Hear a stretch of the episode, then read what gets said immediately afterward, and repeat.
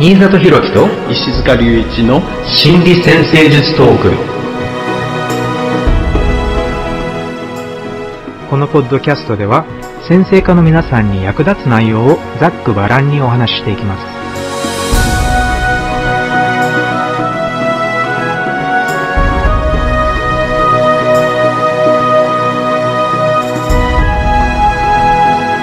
はい、皆さんこんにちは。新里博樹です。こんにちは石塚隆一ですよろしくお願いしますよろしくお願いします。はい、えー今回は緊張と対策シリーズの第2弾、えーニハウスにおける緊張と対策というテーマでお送りしていきたいと思います。はいえーニハウスっていうと、やっぱりね、とても重要な領域で、一般に言うのは、まあ、お金とか財産とかなんですけれども、心理先生術においては、自己価値っていう言葉がね、とても結構しっくりくるものがあると思うんですけれども、まあ、自己価値っていうと、自分で自分のことをどういうふうに価値づけしているか、ね、自分の価値観で自分をどのように捉えているのか。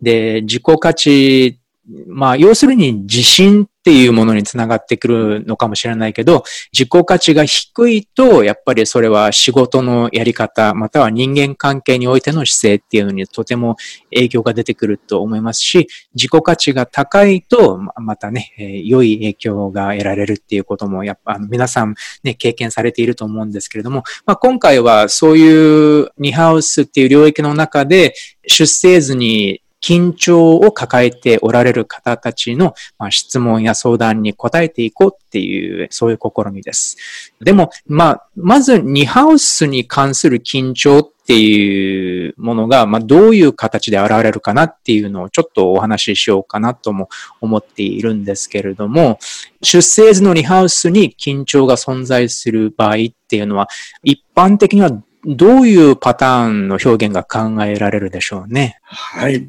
まあニハウスねこういろんな側面が考えられますまずこのニハウスってサクシデントハウスなのでまあこの自己価値のね話に関してもとってもこう奥の深いなんていうのかな。その人の存在の中で長く続くで、状態や感情、動機の形成に関わるんではないかなと思うんですよね。だから、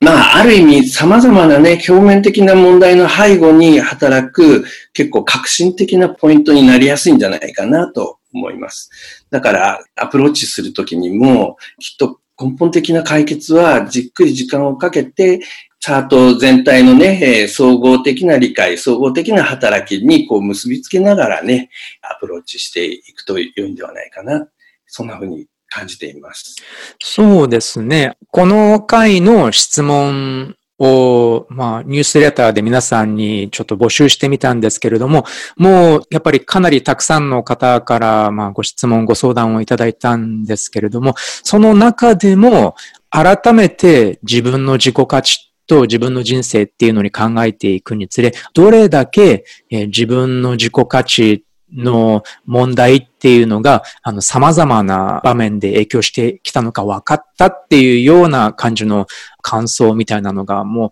一人二人ではない数の方が、なんかそういうことをおっしゃっていただきました。はい。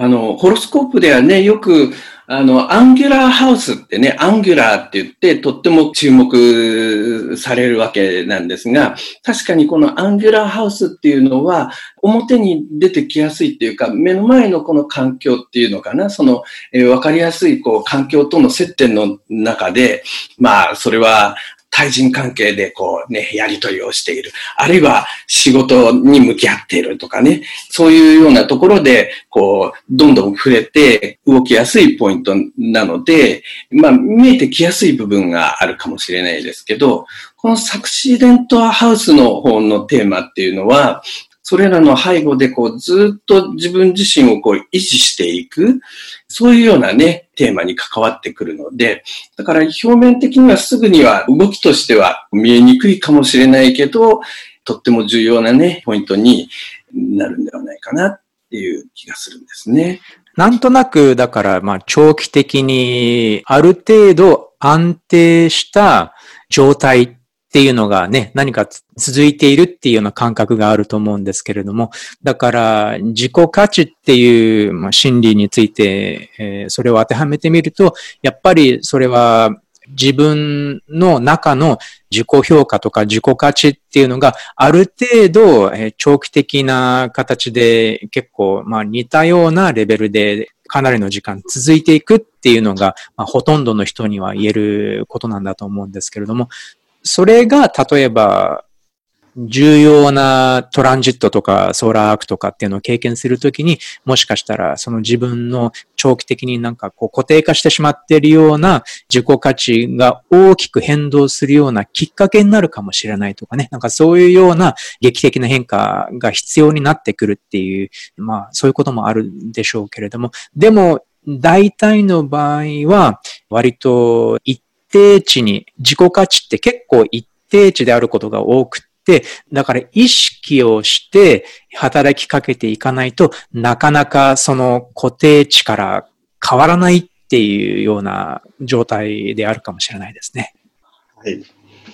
あの、よく、その、まあ、一般的な戦術の中でね、ニハウスっていうと、それこそ所有しているものとか、金銭とか、あるいは、まあ、安全の感覚とかね、そういうようなね、部分、自分の持ち物についてね、こう考えるみたいな、そういうポイントもよくありますが、もちろんそういうテーマと触れていく、人生の中で触れていくっていう側面も、このハウスの領域でね、え、とってもあるんですが、まあ、それらのテーマを考えるときにも、多分その背後にはやっぱりそういう深い感情、それはまあ、安心を求める感情なのかもしれないし、それが、まあ、例えば収入が安定すると、その安心につながりやすいとかね、そういうようなこともあるのかもしれないですけどね。まあ、それらの背後の中には、やっぱり心理的なね、その自己価値に関するテーマっていうのが、とても深く根ざしてあるんでしょうね。そうですよね。では、まあ、こういうテーマについて考えながら、い、くつかの質問、ご相談を読み上げながら、もうちょっとこのテーマについて考えていきたいと思います。はい。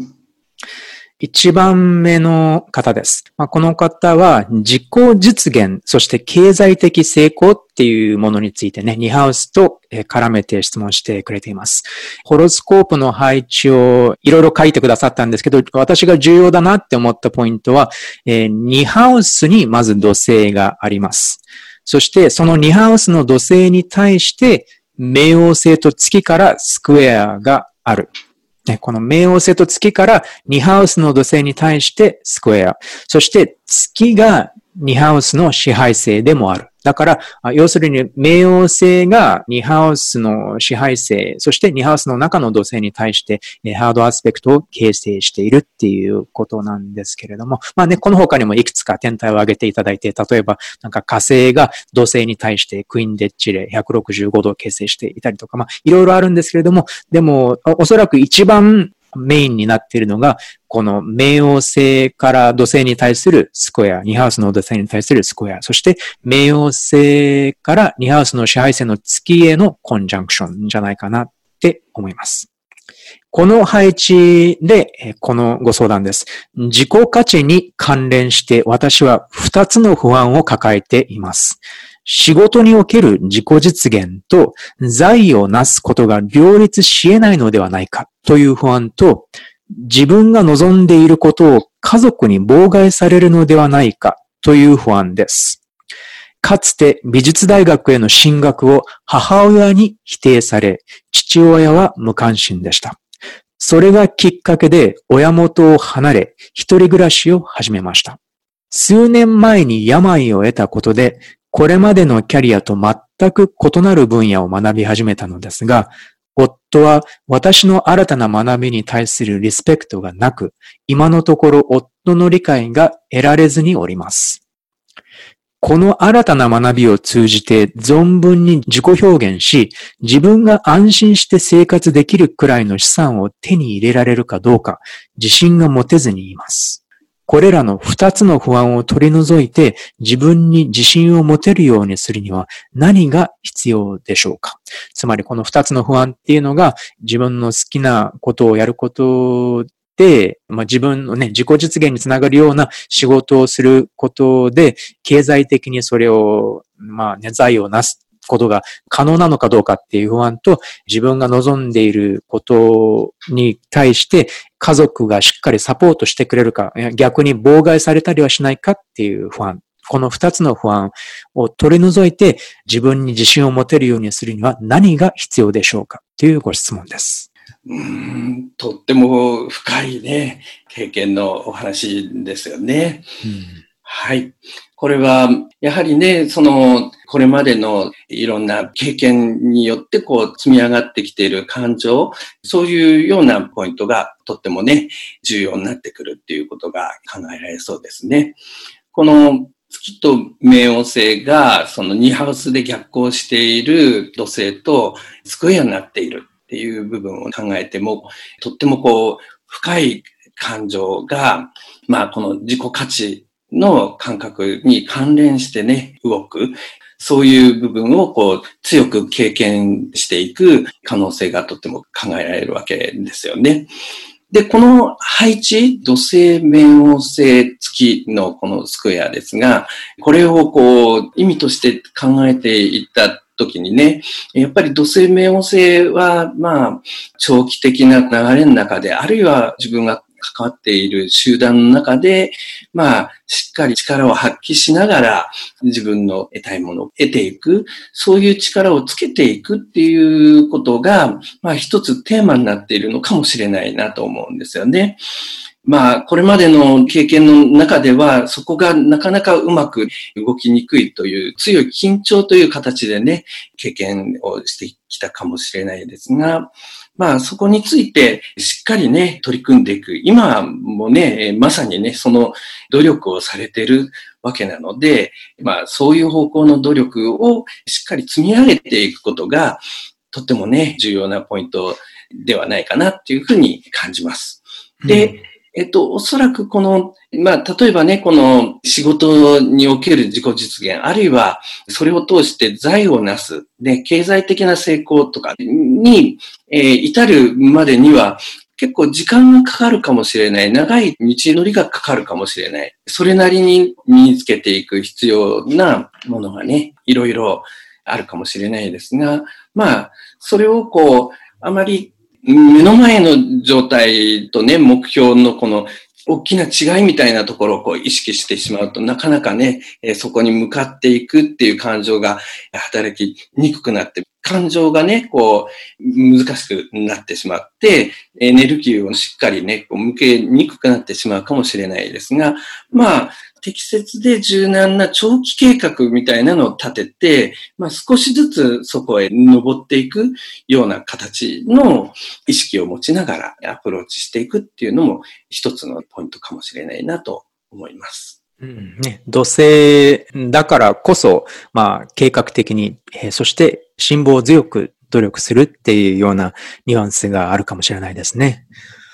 あと、ちょっとこれすいません。読み忘れてたんですけど、土星が逆行しているっていうね、今おっしゃっていただいたポイントも結構重要なのかなって思うんですけど、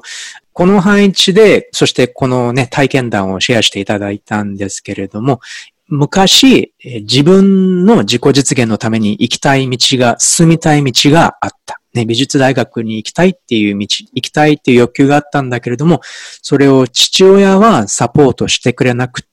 そして母親には否定されたっていうね、この、この両親の、まあ、サポートのなさっていうね、自分のやりたい道の否定っていうのが、このね、土星から冥王星、月から土星へのスクエアっていうのが、まあ、あの、一つの表現になっていると思うんですけれども、なので、ここで考えてもいいのかなって思うのは、負の遺産っていう、こういうサポートがない環境で育ったっていうことから、今引きずってしまっているかもしれない、この自己価値に関する負の遺産っていうのがあるんじゃないかと思うんです。これはとても自然なことだと思うんですけれども、つまり両親が自分の可能性を信じてくれていない、そしてサポートもしてくれないっていうことは、それは自分の自己価値にやっぱり傷を与えることだと思うんですね。つまり、それは自分にそれだけの価値がないっていうことなんじゃないかっていう実感として存在してしまっているかもしれない。もし、それが実際にこの相談なさってくれている方が、そういうような自己価値への不安っていうのを感じているんだとしたら、じゃあ今、新たに学んでいることがあって、その道に進みたいって思って、進もうって思っている今この瞬間でも、やっぱり自分に周りからのサポートを得られるだけの価値があるだろうか、サポートするだけの価値っていうのが自分にはあるのだろうかっていう、そういうような、まあ、不安が今あるっていうのは、ね、とても自然な心の動きなんじゃないかと思うんですけど、ただ、このホロスコープの配置が示唆しているもう一つのポイントっていうのは、冥王星と月はま5ハウスにあるんですけれども、5ハウスから2ハウスへのスクエアってことなんですけど、おそらく自分の中で、この深い情緒的な癒しっていうのを必要としている。で、この情緒的な癒しを必要としているのは、創造的に自己表現することに関しての情緒的癒しっていうのを深く必要としているとも思うんです。そして、それに対して権威者であった父親、そして母親からのサポートが得られなかったからこそ、この二つ、ね、自己実現と経済的安定っていうね、この二つの両立が無理なんじゃないか、ね、サポート、経済的なサポートを得ることは無理なんじゃないかっていう不安があるんですよね。だって、実際は、もし、この結婚相手の方が、あ、いいじゃないかやってみなさいって言って、経済的にサポートしてくれたら、多分おそらく簡単に今学ぼうとしていることを、その道に進んでいくことができると思うんです。じゃあ、そのサポートを得るような道はあるのかどうか。ね、今のところは全く得られていないっていうことなんだけれども、もしそういう周囲からのサポートが、まあ、得る道があるんだったら、例えば最初は、あの、なんかあんまり温かくは理解してくれなくても、少なくとも、まあ、自分を止めない。で、そこからしばらく辛抱強くやり続けていくことによって、、だんだんだんだん、あ、これは真剣にやってるんだなっていう風な感じで家族からの理解を得られるようになってくるかどうか。ね、そういう動きももしかしたら可能なんじゃないかなとは思うんですけど、ただ、そこに到達するまでは、もしかしたら自分で自分を励ましてあげなければいけないのかなっていうような感覚もあります。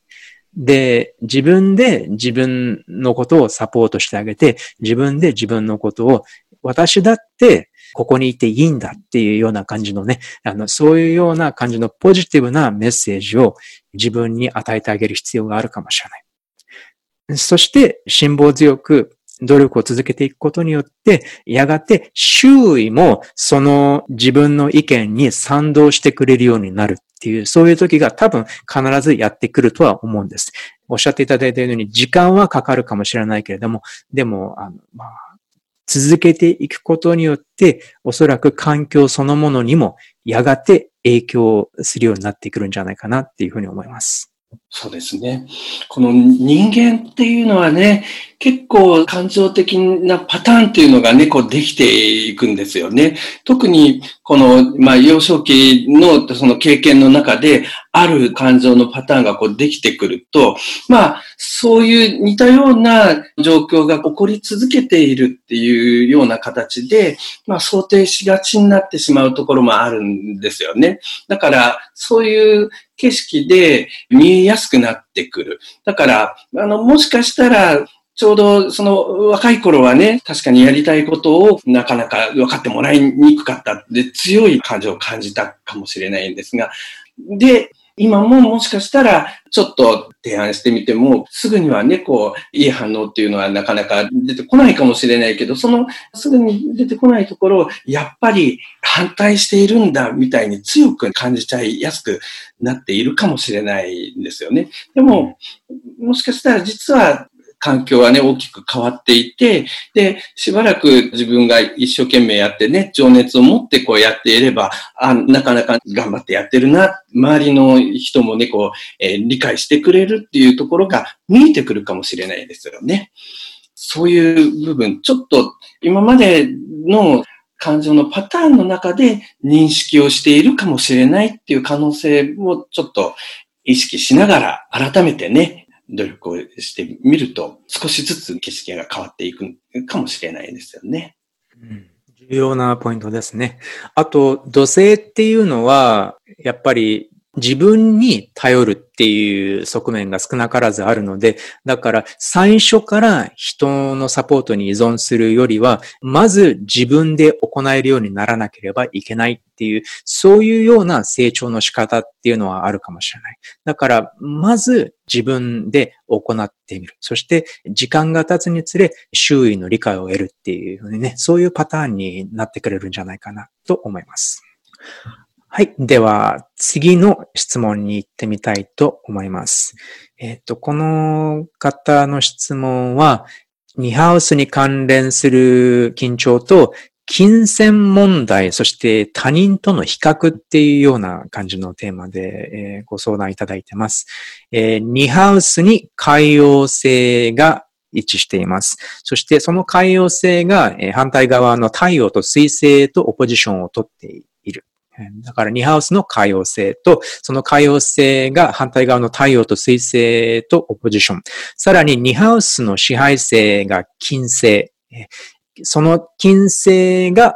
土星からスクエアを受けているそうです。えー、もうちょっと言うと、金星と月がコンジャンクションで、えで、その金星と月が10ハウスにあるんだけど、この月と金星が7ハウスの土星から90度を受けているそうですね。これが2ハウスの支配星。なので、まあ、2ハウスの海洋星と2ハウス支配星の金星が土星からのスクエアを受けているっていう感じの、やっぱり結構強い緊張だと思うんですけれども、ご相談の内容というか体験談なんですけれども、パートナーとの関係にとかく金銭的なことが絡んでいました。火星期、木星期前半とお金のことではいろいろと大変でした。えつまりこれは30代、40代っていう感じですよね。お金のことではいろいろと大変でした。現在木星期後半、これから先、この出生図から私が自己価値を他人と比べることなく、自分で自己価値を持つにはどうしたらよいでしょうか？はい。そうですね。自分自身でね、まあ自信を持って動いていける。そういう感覚を得るにはっていうことですが、まず、そういうふうにしていいんだっていうふうに、心の中でしっかり思えていけば、まあ、それなりの状況をね、実現していけるかもしれないですが、あの、どっかでなかなかそういうことができにくいようなね、感情の動きのパターンができてきてしまっているかもしれないですよね。うんこの自己価値を他人と比べることなくっていうふうにね、おっしゃっているんですが、多分、ホロスコープ上の成長の緊張っていうのがあります。それは、ここでは、どっかね、関係性の中で感じる緊張みたいなね、部分が、例えば、天秤とかね、その金星や月がその緊張に関わっているっていうところからも考えられるんですが、まあ、それはある意味その関係の中で緊張を感じていくっていう部分はね、どっかで感じ続けるかもしれないんですけどね。その緊張を感じた時に、どういうふうにそれにアプローチするかっていうことをいろいろね、考えることができるんじゃないかなと思うんですよね。その感じたときに、まあ確かにこの他人とそんなに比べる必要がないんだっていうふうに自分がその時その時思えれば、だんだん比べなくなっていくことができるかもしれないですよね。だからその緊張を感じた時に、比べる必要がないんだっていうことを学ぶ、そういう緊張なんだなっていうふうな、例えばね、こう、意識の仕方みたいな工夫もできるかもしれないと思うんですよね。あのー、この方の配置は、おそらく太陽がね、こう、8ハウスに入ってるっていうことは、きっと西、南半球の方が強調されているホロスコープのパターンだということが考えられるので、それは、あの、もしかしたら、特に幼少期は、自分のことを後回しにしてね、その目の前の状況とか環境に意識を向ける、関わっていく、そういうような環境状況が起こって、そういう中でいろんなパターンがね、できてきているんではないかな。そこからどっかでね、その自分自身をこう過小評価してしまう癖がついてきているのかもしれないなって考えられるんですよね。でも、大人になってね、おそらく状況はこういろいろ変わっていて、あるいは自分自身の中にもいろんなね、力がついてきている。そして、えー、自分でいろんなことを選んでね、動いていける。あるいは、もちろん、その、心の中の姿勢みたいなものは、特にね、自分で意識的に選べるようなね、ものなので、だからそういうところをこう改めて意識してね、自分自身を尊重しながら相手、あるいは他人にこう意識を向けていく、そういう力をつけていくように意識をしていくと良いのではないか考えられますね。はい。この自分自身への多分、まあ、共感というかね、自分自身にも優しくっていうのが、ちょっと海洋性っぽいポイントかなと、ちょっとね、聞いていて思ったんですけど、私がこの2ハウスの海洋性が強調されているっていう配置で考えたのは、特にこの他人との比較っていうような面で考えてみると、もしかしたら自分は何なのかっていうのがちょっとあやふやになっているのかもしれないと思いました。つまり自分の存在って何なのか、自分の存在価値ってどういうものなのかっていうのがもしかしたらちょっとこう、ちょっとぼやけてしまっているかもしれない。っていうね、この海洋星から太陽、水星へのポジションっていうような感じで。で、それは、もしかしたら自分と人との境界線みたいなのがあまりあのしっかり定まっていない、そういう環境で育ったっていうことが原因となっている可能性もあるんじゃないかというふうに思います。これが今おっしゃっていただいたね、おそらく南半球または西半球側の協調っていうのと共鳴するような海洋性の強調。あと、多分、金星と月がコンジャンクションっていうのも、やっぱりこれもどちらかっていうと、他の人に意識が向いているっていうね、金星、火星よりは金星的な心の動きの強調だと思うんで、だからどっちかっていうと、自分を後回しにして、他の人たちの欲するもの、他の人たちの価値観っていうものに意識がいってしまうような、そういうパターンがいくつもいくつもホロスコープで繰り返されている可能性は結構強いんじゃないかと思います。だからこそ、この質問ね、私が自己価値を人と比べることなく、自分で自己価値を持てるにはどうすればいいのかっていう質問が、今、木星期後半っていうことでね、出てきているっていうことは、だからね、これからこのちょっと今まで人との境界線が定かでなかった。だからこそこういう心理的な問題があって、もしかしたらそれがね、金銭的な境界線っていうものもなかなかうまく持てなかったっていうね。だから自分自身の境界線が定かでないから、金銭的な境界線にもそれがちょっと影響してきてしまって、で、パートナーとの関係に金銭的なことが絡んでしまっていたのかもしれない。だとしたら、それをこれから変えていく。それをこれから改善していきたいっていう、言うんだったら、じゃあ、これまでは他の人たちが何が必要なのか、自分のパートナーが何を必要なのかっていうことばっかりに意識がいっていたとしたら、じゃあ自分が安定するためには何が必要なのか。自分が経済的に安定するには最低限何が必要なのかっていうこと。まあ最低限だけじゃなくて自分が本当に安心できるには何が必要なのかっていうことを金銭的な面でも、そして情緒的な面でも、今考えていい時期なんじゃないかっていうふうに思います。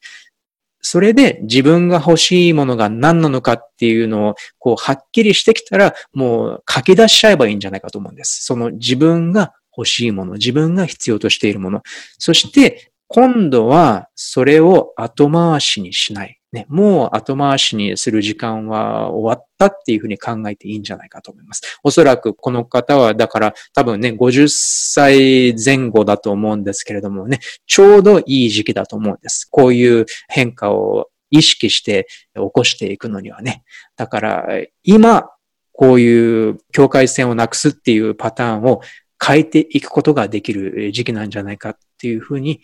考えます。はいはい。という感じでいいですかね。じゃあ、次の質問に行ってみたいと思います。3番目の方は、この方は、もともとは看護師さんだったんですけど、そこからご自分のビジネスで起業されたっていう体験談も入っています。この方の出生図の2ハウスの緊張は、まず逆行した土星が2ハウスに入っている。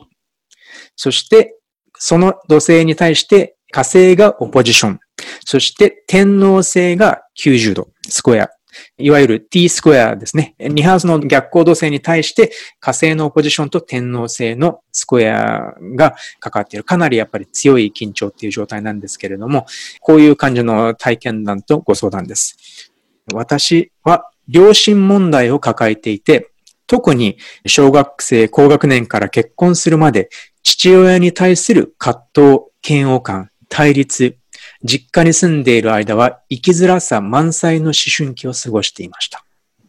父親は感情を急に爆発させ、特に私との衝突の時に、そして私の口の聞き方や態度に対して、それが親に向かってする態度かと時には蹴られたり、そして一旦怒り出すと数日間無視され、父親の機嫌が治るまですごく居心地悪く過ごしていました。なんとなくこのね、土星、火星、天王星のね、t スクエアのエネルギーが伺えますね。そしてそのためか、常に人の評価が気になる。人からどう思われているのかが気になる。人の役に立たないと自分は価値がない人間だなど自分のアイデンティティが容易に揺らぐような人でした。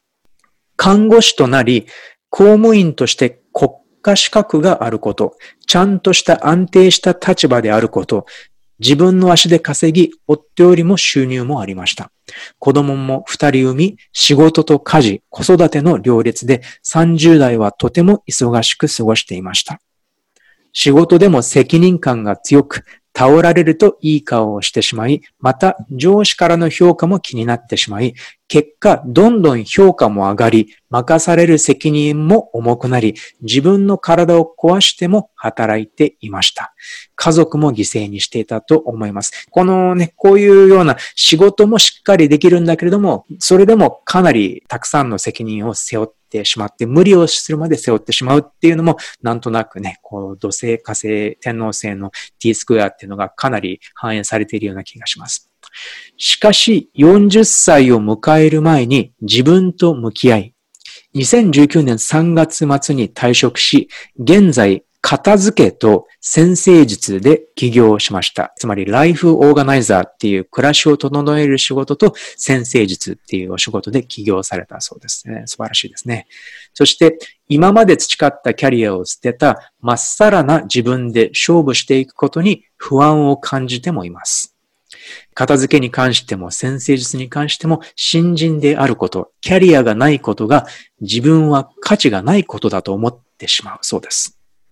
自分の才能で稼ぐこと、自分をアピールすることがとても苦手です。自分なんかが看護師という資格なしで他の仕事でやっていけるのかというね、とても不安で自信もないんですが、どうしても挑戦したくて今に至ります。ですから今自分の中でのニハウスの課題に取り組んでいるのかなと感じます。ノエル・ティル先生がおっしゃる物事の実現につながるのがスクエアとオポジションですという言葉がまさにそうだと実感しています。私はまさに逆境があるからこそ苦しいからこそそこから変化させようと動き出しているのだと感じています。こうして自分と向き合うこと、自分の価値で生きていこうと挑戦していることで、自然と幼い頃から抱えていた父親へのわだかまりが少しずつ和らいできている感じがします。まだまだ父と正面から向き合っていませんが、だけど自分自身を信じよう、信頼していきたいと思うようになりました。これは先生術に出会って自分でいいんだって深く思えるようになりました。なのでね、こうやって書き出してみて、ニハウスは自己価値というテーマがあるっていうことがすごく納得できました。こうやって自分を信頼していくことが私の自己価値を取り戻す過程という解釈で大丈夫でしょうか？まさに、まさにね、成長の緊張を感じて、そこに力をつけて、まあ動いていってる様子、そこでちゃんと自己価値がね、こう、しっかり形成されていってる様子が伝わってきますんで、うん、素晴らしいことだと思います。素晴らしいですね。はい。で、まあ、人生後半になって、これまで培ってきた看護の分野から離れて新しい分野にこう入っていって挑戦をしているっていうことですが、それもまたね、一つ自己価値をこうさらにね、あの自分らしく深めていく経験につながっているんではないかなと思うわけですが、あの、私はこの特にこの2ハウスの支配星、この土星の支配星にもなっているこの太陽がノーアスペクトになっているっていうことにも、ちょっとね、注目をしたいと思うんですね。このノーアスペクトっていうのは、やっぱり最初は、えー、なかなか周囲から思ったような評価、反応が得られにくいっていうふうに感じるかもしれないですが、だんだんとね、自分らしいえやり方をこう探して見つけていって、そこに積み上げていって、だんだんその自信になっていく。そういうその成長のプロセスがあると思うんですよね。特にこの太陽の場合は、自分の人生をこう、まあ一から作っていく、作り出していく、そういうことに関してね、このノーアスペクトのプロセスが働いているんではないかな。まあ、このノーアスペクトの感覚、他人がなかなかね、反応してくれない評価がないっていうような最初の感覚っていうのは、ちょっと違う視点から見ると、もしかしたら普通のね、他の人がこう、えー、見ているようなものではないものを自分が探している、探したい、その元々のね、潜在性があるのかもしれないな。そういうふうに考えれば、それは、だから、初めから、あの、他の人がね、こう、わかるようなものじゃないものを探してるんだとすれば、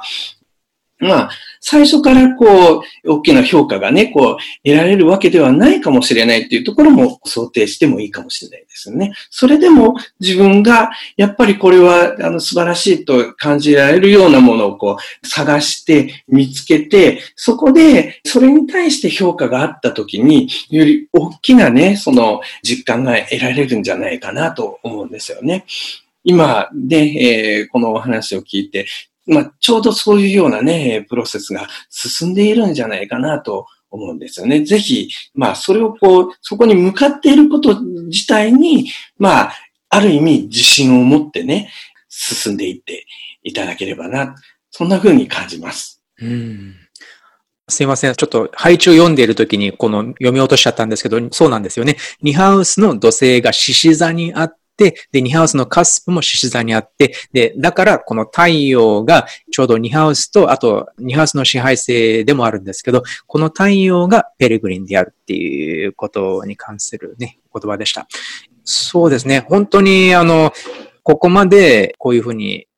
確かな行動を取れているっていうことが素晴らしいなって思ったんですけれども、もしだから今ちょっとね、自信が感じられないっていうふうに思っておられるとしたら、今、今本当に石塚先生がお話ししていただいた太陽ペレグリンね、ノーアスペクトの太陽に関するお話っていうのもすごく重要だと思いますし、もうちょっと加えるとしたら、その太陽ペレグリンがもしかしたら、こう、人とうまくやってていけるだろうか。ね、人と、例えばこの場合はまあお客さんたち、そして自分のそういう顧客層っていうのをしっかり築いていけるだろうかっていうね、人とのつながりを、人脈をしっかり築いていけるだろうかっていうことの不安につながっているのかもしれないけれども、でも、それをしっかり続けていければ、今度はこの太陽ペレグリンっていうのがあの別の形で現れてきて、逆にものすごく強力な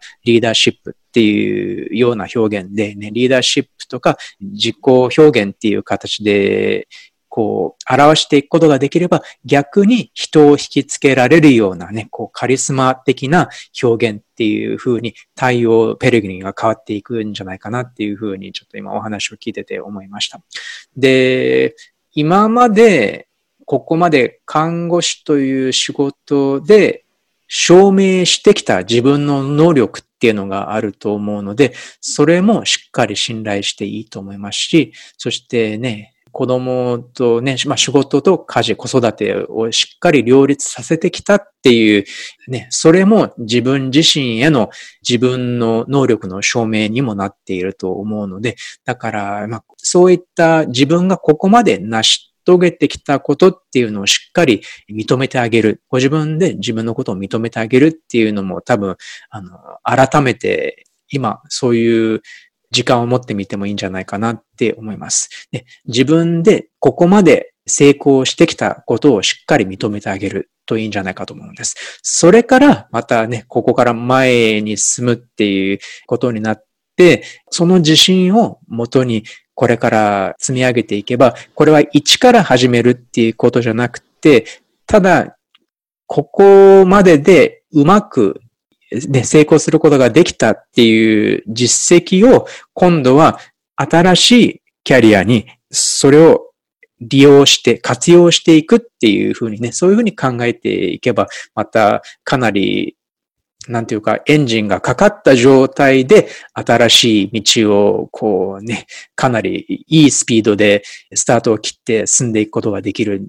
と思うんです。なので、能力があるのは間違いないし、そのことは多分ご自分でも実感できると思うんです。こういうふうに改めてね、振り返ってみると。だからね、そこから辛抱強く、いろいろなことを試して、いろいろな新しいスキルを身につけながら、新しいビジネスを身につけていけば、必ず成功できるというふうにね、そういう印象を受けました。そうですよね。この土星の感覚が、まあ、ここで資格っていうところ、資格なしで果たして大丈夫なんだろうかっていうところが気になるっていうところのね、まあ、意識につながってしまっているかもしれないですが、まあ、ノアスペクトの対応でね、まあ、新しい分野に、こう、入っていくには、最初は資格はないかもしれないですが、でも、あの、これまで看護師で、しっかりね、こう、動いてきた成果、結果を出せたっていうのは、その資格があったから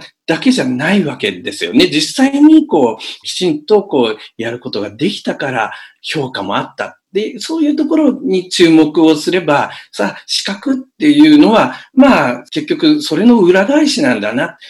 で、まあ、後になって、そういうのは証明されるはずのものだから大丈夫だよっていうような感覚ができれば、その、新しい分野の開拓に意識をちゃんと向けることがね、できるんじゃないかな気がしますね。うん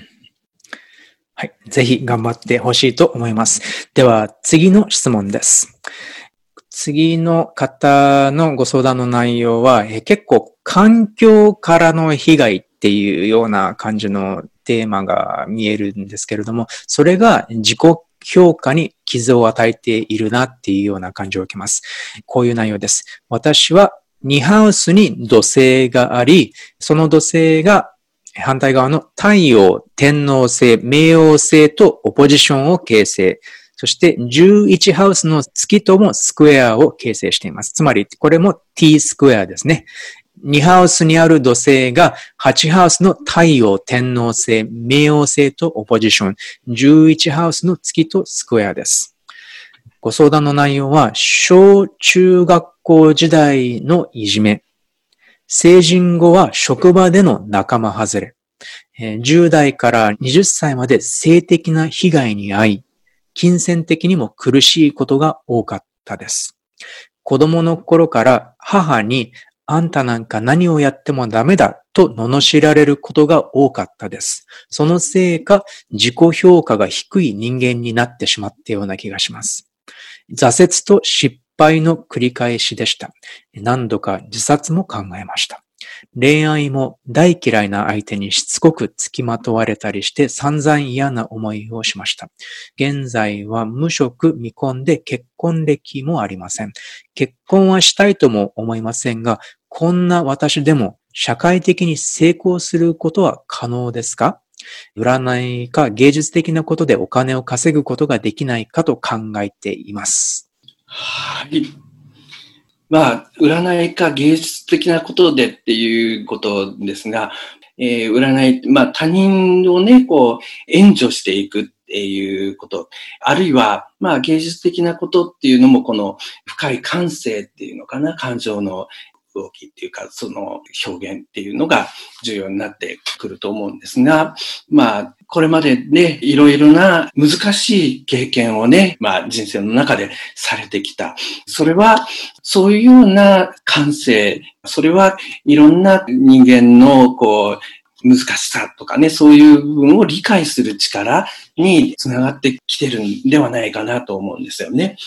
そして、このホロスコープでは特にこの太陽が8ハウスの中に入っていて、その月とも関わっていて、で、天皇星、冥王星ね、それは、その、冥王星っていうのは深い理解から大きな癒し、変容を進めていく、そういうエネルギーにもなるわけですよね。だから、そういうような配置から考えれば、まあ、それをこう、しっかり活かしていくっていうことは、まあ、それこそ他人をこう、しっかりサポートしていく。まあ、あるいは、それをこう、表現っていうね、形で働かせてもいいと思うんですが、しっかりとね、それ意識して動かすことで、きっとそういうようなね、形で、しっかり動かせていくんではないかなと思いますので、ぜひね、じっくりとそういう方向に表現っていうのかな、追求できる力に自分の中でこう変容させていくね、努力を考えていただければなと思いました。うん、これはね、今まで伺ってきた、まあ、結構ハードなお話が多かったと思うんですけど、でも特にこの方の経験っていうのは難しい、ね、困難な状況がかなり長い時間続いてきたっていうことが伺えるんですけれども、こういう状態が続いてしまうと、結構だから環境からの被害っていうのが続いてしまっているので、このパターンを変えていくには、やっぱり結構意識的にこのパターンはもうね、もうこのパターンは変えようっていうようなね、そういう決意みたいなのももしかしたら必要なのかなとも考えたんですけれども、まず自分をそういうふうにないがしろにする人とか、自分をなんかこう、良くない感じで利用するような人たちっていうものから、もうそういう人たちとは関係を持たないっていう、まあね、持って、多分持っていないと思うんですけど、でも、とりあえずそういう動きはもう、これからの自分の人生にはいらないっていうね、ことを、こう、意識的に考えて、じゃあ、今度は、自分のためになるような人間関係っていうのも必要になってくると思うんですけれども、ただ、多分、そのポジティブな人間関係に近づいていく。今まで散々ネガティブな人間関係が多かったのが、これからもっとポジティブな人間関係を増やしていくっていう、ね、多分その方向性ってすごく大事だと思うんですけれども、そのために、どのような意識の変化が必要かっていうのが多分今この時点では重要な質問なのかなって思うんですけれども、例えば、まあこういう状態を変えていくのにいくつか必要なのは自分のサポートとなっててくれる相手だと思うんですね。で、まあ、もし例えばとてもいいなんかカウンセラーみたいな人に出会えれば、それはすごく幸運なことだと思うし、ね、そういう、まあ、プロの方のサポートを得ることができて、本当にいいカウンセラーだったらっていう条件があるんですけど、そういう方のサポートが得られれば、少しずつその感情的な傷みたいなものを少しずつ癒していくことができると思うんですね。そして、そういった心の傷とか自己評価の傷みたいなのが癒していければいけるほど、今度は他の人たちの辛さっていうのもね、さっき今、石塚先生がおっしゃっていただいたように、他の人たちの苦しみっていうのを理解する能力っていうのがものすごく伸びてくる。と思うので、だからそうしたら自分が辛い思いをしてきた分、そこから自分が癒される過程で他の人たちにこう貢献していくこともできるっていうね、そういうような動きっていうのも可能なのかなとも思うんですけれども、だから、まず自分を癒すっていうことは、やっぱり意識的に取り組んでで、で、あの、必要な、あの、他の人たちからのサポートっていうのも、やっぱりね、まあこれは相手を見定めていかなければいけないっていう課題はあるんですけれども、でもやっぱり必要なサポートとなってくれる人たちいや、まあ友人関係とかカウンセラーとかとの関係っていうのを築いていくっていうのも多分これから重要になってくるんじゃないかなとも思いました。で、そういう過程を通じて、つまりいい人たちとの人間関係ですよね。ポジティブな人間関係っていうのを増やしていければ、社会的に成功するって、そういう質問でしたが、社会的にうまくやっていくっていう経験がだんだんだんだん積み上がってきて、で、そこから、まあ、いわゆる社会的な成功っていうのは、つまり自分の存在っていうのが多分ね、ポジティブなものだっていうふうに感じられるっていうことだと思うんですね。いろいろなポジティブな人とのつながりを通じて。だから、まずそこから変えていくっていうね、人間関係をよりポジティブなものを一人一人でいいから、そういうつながりを徐々に徐々に作っていくっていうことも重要なんじゃないかなっていうふうに考えます。はい。えー、このハウスのね、冥王星っていうのはね、その変容のプロセスをね、こう一緒にこう進めてくれる相手みたいなね、うん、えー、それはまあ、もしかしたら感染みたいなものかもしれないし、あるいは、あの、よく自分のことを分かってくれる友人とかね、かもしれないですが、それが大きな役割をしそうですよね。うん、はい。えっ、ー、と、では、じゃあ、最後の一つになってしまいますね。時間の関係で、じゃあ、次の質問でおしまいにしたいと思います。えっ、ー、と、じゃあ、番号、これ6番ですね。はい。えっ、ー、と、じゃあ、この方は、仕事と自己価値の関係みたいな感じのご相談の内容です。え、出生図の配置は、2ハウスに、乙女座2ハウスに、木星、冥王星、天王星が2ハウスの中に入っているそうです。木星、冥王星、天王星が2ハウス。そして、11ハウスに太陽、水星、金星、火星がステリアムでコンジャンクションで11ハウスに入っている。これが、だから11ハウスから2ハウスへのスクエア。そして、8ハウス側に月があって、これがオポジションを、2ハウスの天体群とオポジションを形成しているので、これが t スクエアですね。なので、2ハウスの木星、冥王星、天王星に対して、11ハウスの太陽、水星、金星、火星がスクエア、そして8ハウス側の月がオポジションっていう感じの t スクエアです。たくさん天体入ってますね。で、柔軟球の t スクエアだそうです。全部、あの、柔軟球の天体なので、まあ、なんか、天体が8つぐらい入ってますね。十何球。十何球の t スクエアなので、葛藤や迷いが多く、心から安定を得ることがずっとできずにいますという感じの相談内容です。天皇制がたくさんのね、ステリアムの個人天体とスクエアを組んでいるので、突発的な事故や災難に遭いやすいですとおっしゃっています。ニハウスの自己価値と結びつけてみると、働くことに対して猛烈に頑張ってしまうという感じがあるかもしれません。どうしても自分自身の幸せより働くことに時間を使ってしまうのは仕事をしていなければ認めてもらえないというような潜在意識が働いているのでしょうか今まで突然リストラされたり、会社自体が合併して行き場がなくなってしまったりということが4回ほど続いています。その度に生活も心も不安に落とされて、ああ、またこんな目に遭ってしまった。一生懸命働いたのになんでだろうと苦しめられます。でもそこからまた必ず立ち上がって、前よりも待遇が良いキャリアについてきたことも事実です。そして実は今もリストラで退職に追い込まれました。それでも10月末までは今の会社にいられるし、特別退職金をもらう予定なので、当分の間は大丈夫なんですが、友人にそれを話すと、もう十分働いてきたのだから、これを機会にしばらくゆっくりすればいいじゃないと言われます。でも、そうできない自分がいるのです。次の居場所が決まっていないと落ち着かなくて、もうすでにあたふたといろいろな会社を探し始めて、転職活動が忙しくなってきてしまいました。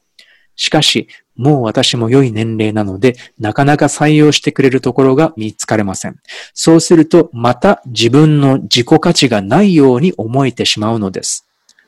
こういう時こそ自分の内面を深く見つめて、本当の自分の望みや本当にやりたいことを自分で見つけて自己価値を上げることが大切なんでしょうけれど、なかなかそれができずに焦ってばかりしてしまうことが悩みの種です。なので、まあ、今年末から始まる風の時代に向けて、えー、自分自身も双子座の風のサインが多くあることから、人生の風向きが変わればいいなと思っています。アドバイスをよろしくお願いいたします。はい。まあ、お話の中でね、こういう時こそ自分の内面を深く見つめて、本当の自分の望みや本当にやりたいことを自分で見つけて、自己価値を上げることが大切っていうことをが、ご自身の言葉の中でね、こう、大切なことが分かっているっていうところがありますよね。だから、でも、なかなかそれができないっていうところが一つね、あるようですよね。この、なかなかそれができないっていうのも、とってもこう人間的で、ね、わかりますよね。人間ってやっぱり自分の中でずっと繰り返してきているその感情のパターンっていうのかな。あれ、それまあ、その行動のパターンにもこう反映していくわけですが、それがまあ結構こう強く働いてしまうものなんだなっていうことがよくわかります。だから、そのパターン自体がどんな風に出てきて、それが今どういうふうにね、働いているんだろうかっていうことをこう、まあ、じっくり振り返る必要もあるのかもしれないで、そういうことをこう、振り返っていくと、そのパターン自体をこう、少しね、変化させる視点も出てくるかもしれないんですよね。これは、今、このお話の中では、その自己価値のがないように思えてしまう。その不安がまあそこで感じられて、で、それがいろいろ次の居場所をこう探さなくちゃいけないっていうことにつながっていっているっていうことなんですが、その自己価値の不安がそういう行動を起こしているのかもしれないですが、その自己価値に関してそれはもしかしたらその自己価値を安定させる一つの方法として、そういう条件がね、必要になってるのかなっていうところもあるかもしれないですけどね。あの、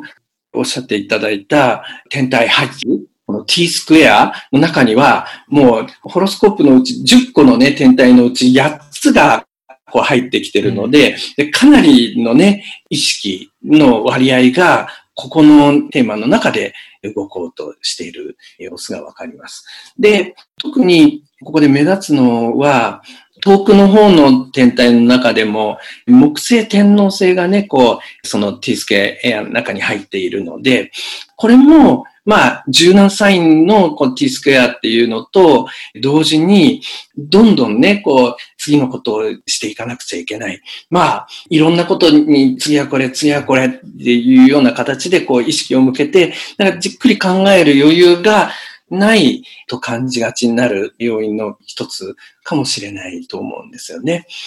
これはもしかしたら特に幼少期にね、えー、ちっちゃい頃にいろんなことをこう自分でこう判断して行動に移していくときに、まあ、ある意味、その周りの環境や両親の影響から、まあ、ある意味、せかされて、判断をね、せかされて、短い時間の間にこう、結論出して、どんどん動いていかなくちゃいけない、そういうような環境があったのかもしれないな、そういうふうに感じられます。だから、まあ、その中で急いで決断を出すっていうパターンをね、こう、えー、身につけていったのかもしれないな。でももしかしたら、今はね、もうちょっとゆっくり自分はどういう方向に向いたらいいんだろうっていうのをじっくり考えていく余裕があるんじゃないかなと思うんだけど、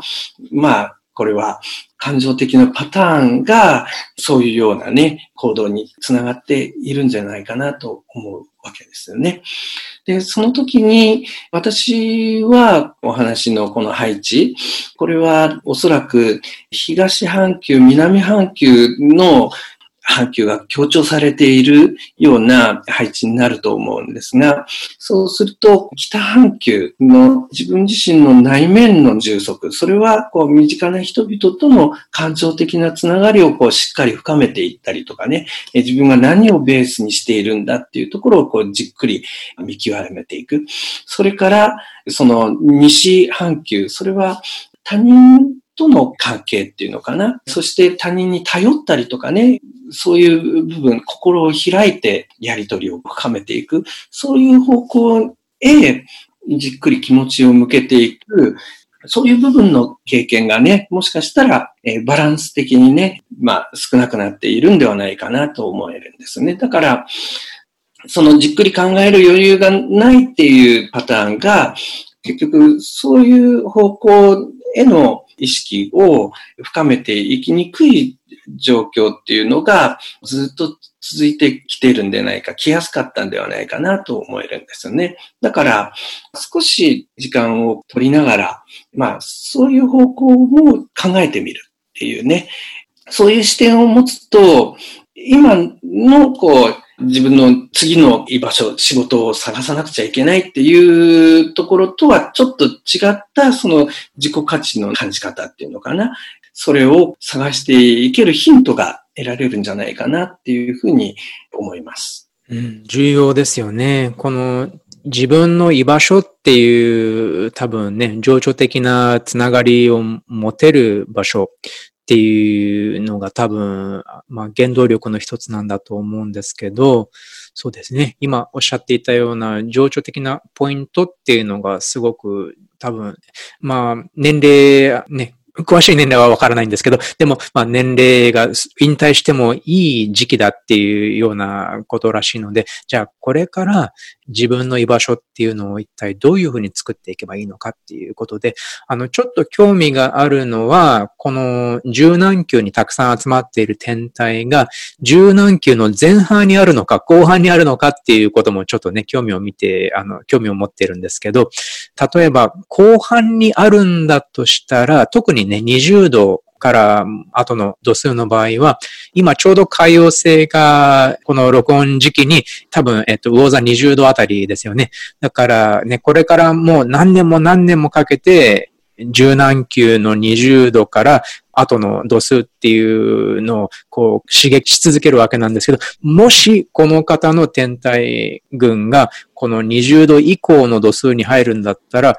仮にこれであの行き場がなくなってしまったっていうね、そういう現象が続くとしたら、じゃあ、あ、今はそういう時期なんだっっていうふうに思ってしまえばいいと思うんです。そして逆にじゃあ友人たちの方がおっしゃっているように、じゃあちょっと今ゆっくり自分と過ごす時間を作ろうっていうふうに、そういうふうに開き直っちゃうっていうのもいいと思うんです。ただ、反対にもしもう海洋性のトランジットは終わってしまっていて、この柔軟球のたくさんの天体がもう全部柔軟球の前半側にある場合は、じゃあ特に海洋性とは関係してこないかもしれないけれども、まあ、でも、どちらにせよ、これまでのパターンがもう通用しなくなってくる時期っていうのがね、来ると思うんですよね。で、だとしたら、やっぱり、じゃあ今度は本当の意味で自分が安心できるようになるにはどうすればいいかってね、自分の本当の意味での安心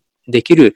ところっていうのを探していく必要が出てくると思うんですけど、こういう時って、特にまあ柔軟球がこういうふうに強調されすぎているっていうような感覚があるチャートの場合だと、多分ね、考えれば考えるほど迷ってしまうと思うんです。こう、精神状態が活発すぎて、多分、あの、情報をどれだけ集めても混乱してしまうだけっていう部分もあると思うんです。これ、あの、英語では分析麻痺って言うんですけど、なので、逆に、そういう考えることから休んでみる。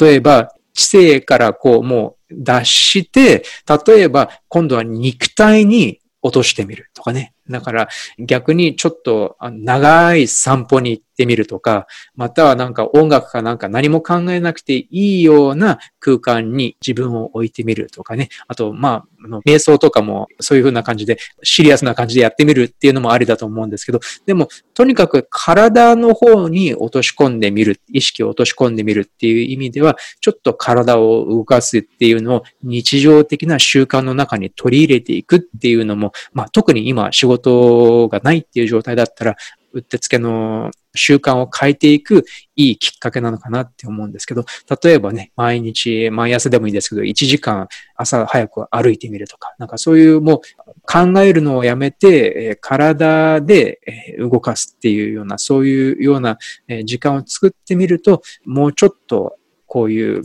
葛藤や迷いの空間からこう、意識を離れさせることができるかもしれない。そうしたら、また新たなことが見えてくるかもしれないとかね。なんかそういうのはちょっと、あの、アドバイスとしては、この場合はありなんじゃないかなと思います。そうですね。ちょうどこう、魚の月でもあるから、うん、まあこの可用性、おそらく可用性のトランジットもね、結構影響してるんでしょうからね。うん、その魚の月のこう、重要性みたいなものをね、えー、改めて感じて探してみるといいのかもしれないですね。うん、はい。という感じでね、まあ、結構、まあ、ニハウス関係の T スクエアが多かったと思うんですけれども、まあ、いろいろな形の迷いやね、問題っていうのがあって、で、ね、やっぱり本当に、まあ、10人十色というかね、あの、千差万別というかなんか、たくさんの形でニハウスの問題っていうのが現れると思うんですけれども、まあ、でもね、本当にたくさん質問をいただいたんですけれども、今回はこういうね、まあ、5人ぐらいの方のお話を聞くことしかできませんでした。ですが、またね、ご自分の出生図の中にもちょっと関係したようなお話などがね、聞ければよかったなと思います。では、今回もありがとうございました。どうもありがとうございました。